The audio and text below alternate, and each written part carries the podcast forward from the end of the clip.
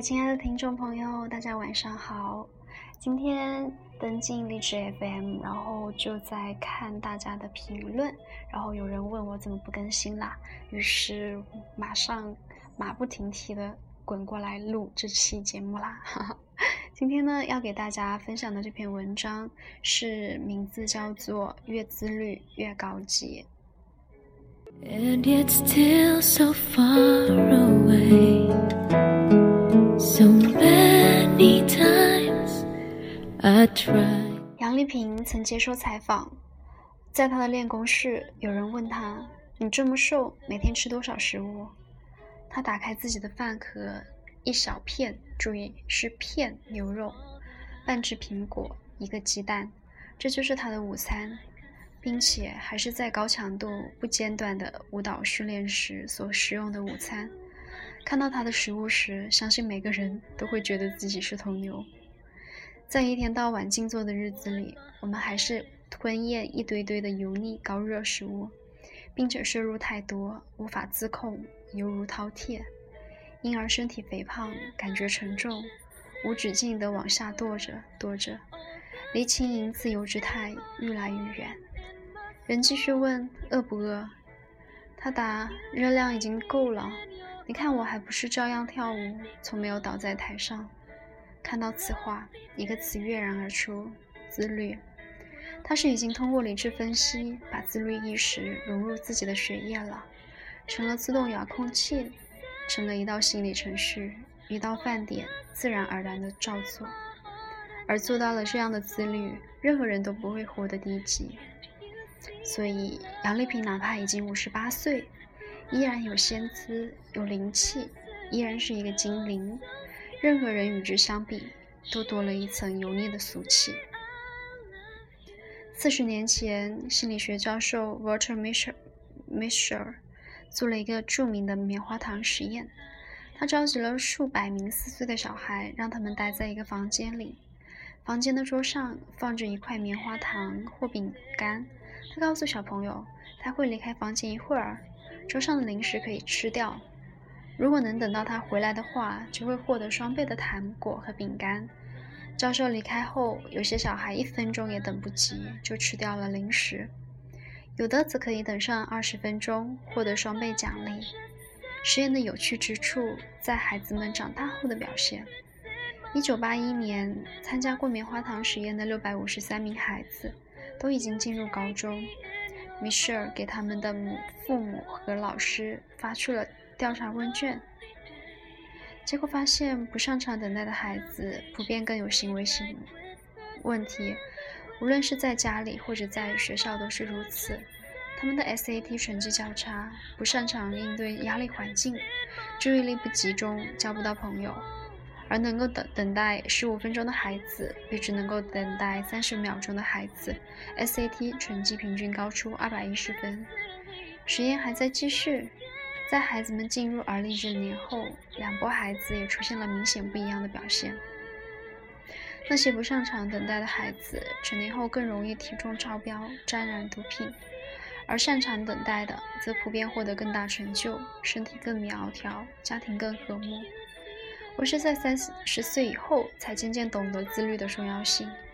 曾经也觉得人要秉持一种轻松的生活观，想吃就吃，想喝就喝。毕竟人生苦短，及时行乐，方不辜负。但年岁渐长，才发觉不对。在《意志力：关于专注、自控与效率的心理学》这本书中有这样一句话：最主要的个人问题和社会问题，核心都在于缺乏自我控制，不由自主的花钱借钱，冲动之下打人，学习成绩不好，工作拖拖拉拉，酗酒吸毒，饮食不健康，缺乏锻炼，长期焦虑，大发脾气，而缺乏自我控制，必导致一系列人生悲剧。身材变形、罹患疾病、失去朋友、被炒鱿鱼、离婚、坐牢。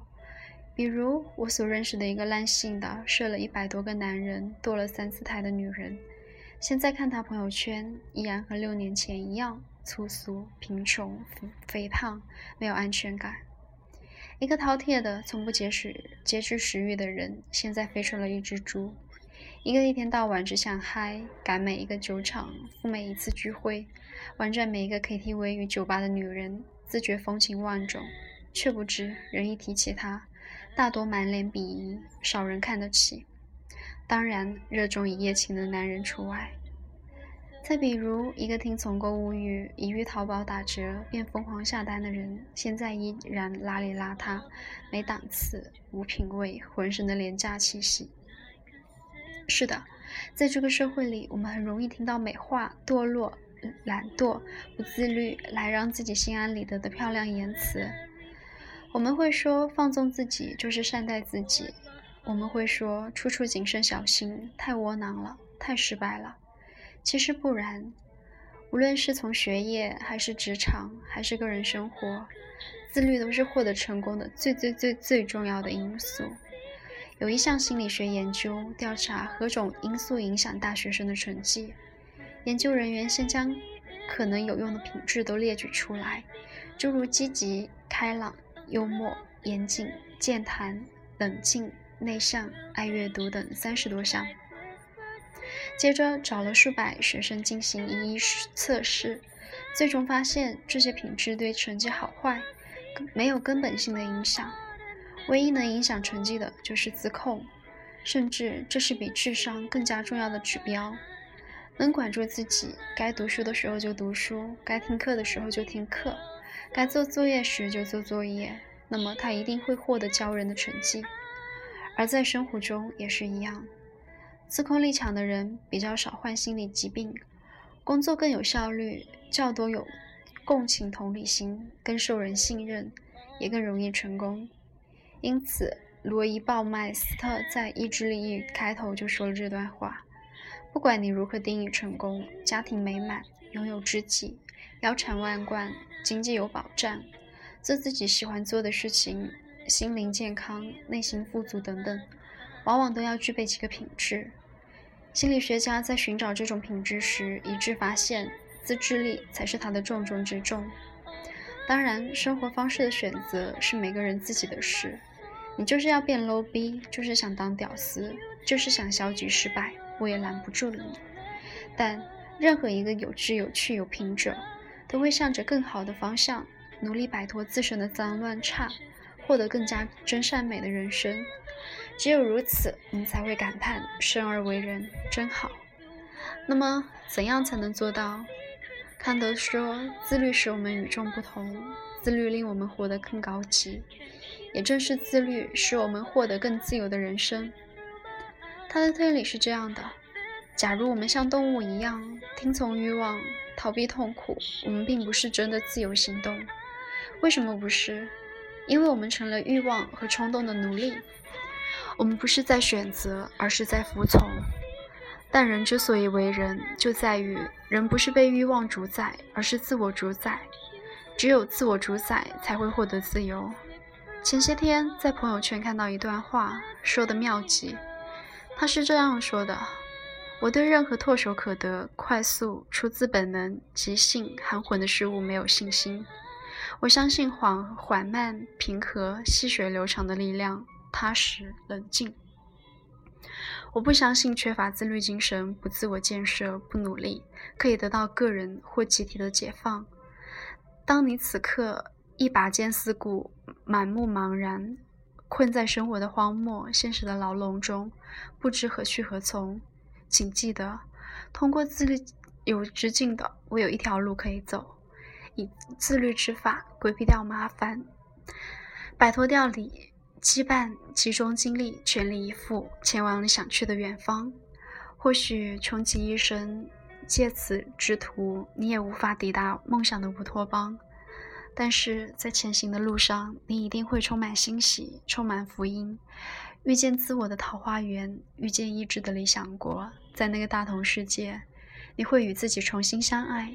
与他人握手言和，同时对世界说：“我生，我爱，我无悔。”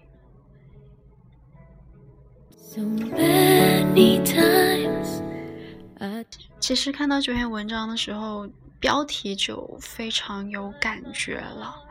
自律的确是一个非常非常重要的事情。其实通过自律，你可以得到很多，就跟 Keep 的那曲 slogan 一样：“自律给我自由。”嗯，自律的小伙伴们，我们一起加油吧！晚安。